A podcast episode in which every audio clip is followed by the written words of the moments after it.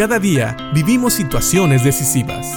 La Biblia nos da seguridad, nos anima y nos instruye. Impacto Diario con el doctor Julio Varela. Hay muchos países que tienen una cultura de trabajo.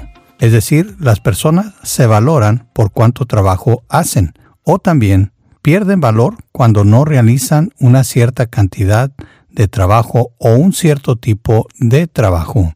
La verdad es que trabajar es bueno. Eso indica que tenemos salud. Y también el trabajo es un medio por el cual Dios provee para nuestras necesidades. Pero sabes, así como el trabajo es bueno, también es bueno descansar. Es bueno tener tiempo de reposo. El Señor mismo trabajó seis días en la creación y después descansó un día no porque lo necesitara, sino como un ejemplo a seguir. También nosotros debemos de hacer la diferencia entre lo que es el descanso y la ociosidad. Sí, muchas veces podemos confundirnos entre descansar y ser ociosos. La persona ociosa es una persona que no quiere trabajar. De hecho, el diccionario de la Real Academia de la Lengua Española define ocioso o una persona ociosa como alguien desocupado, que no hace nada o carece de obligación que cumplir. Esta es una definición de alguien que es ocioso. Y sabes, Pablo habla de los ociosos en su segunda carta a los tesalonicenses en el capítulo 3, en el versículo 6 y le dice a los tesalonicenses, Ahora bien, hermanos, os mandamos en el nombre de nuestro Señor Jesucristo que os apartéis de todo hermano que ande desordenadamente y no según la doctrina que recibisteis de nosotros.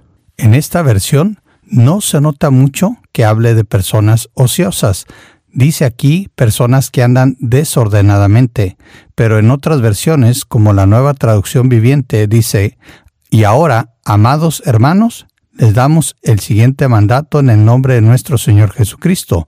Aléjense de todos los creyentes que llevan vidas ociosas. Y claro, que agrega que no siguen las doctrinas, las enseñanzas, o en este caso, en esta traducción, la nueva traducción viviente, dice la tradición que recibieron de nosotros, aunque sabemos se refiere a las enseñanzas que Pablo, Silas y Timoteo les dejaron a los tesalonicenses. Hay una advertencia aquí para los creyentes para alejarse de las personas ociosas. Entendemos entonces que Pablo no había enseñado a los tesalonicenses a que fueran ociosos.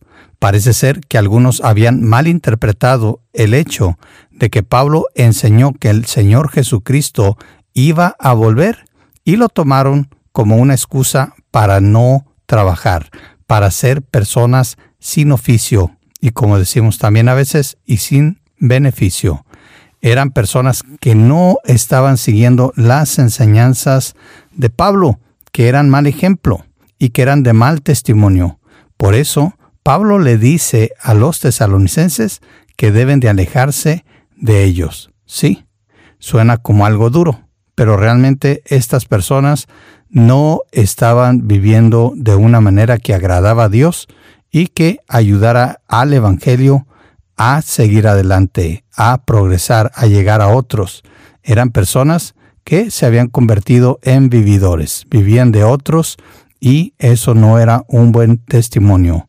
Sobre todo, no estaban siguiendo las enseñanzas de Pablo. Más bien tomaron esas enseñanzas para tener excusa y no hacer lo correcto delante de los ojos de Dios. ¿Has conocido personas que así usan la Biblia para su beneficio y no para seguirla y obedecerla como debe de ser?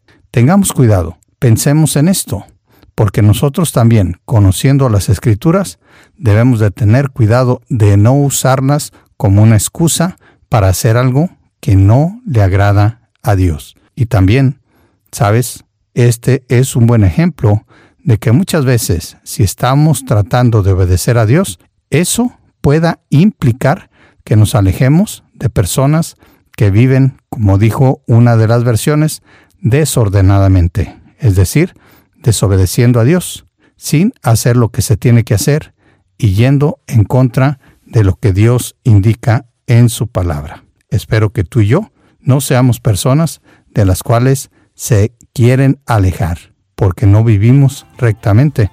Más bien, vivamos siendo ejemplo de lo que es ser un creyente que se ocupa de las cosas que Dios le ha dado por hacer. Piensa en esto y que Dios te bendiga.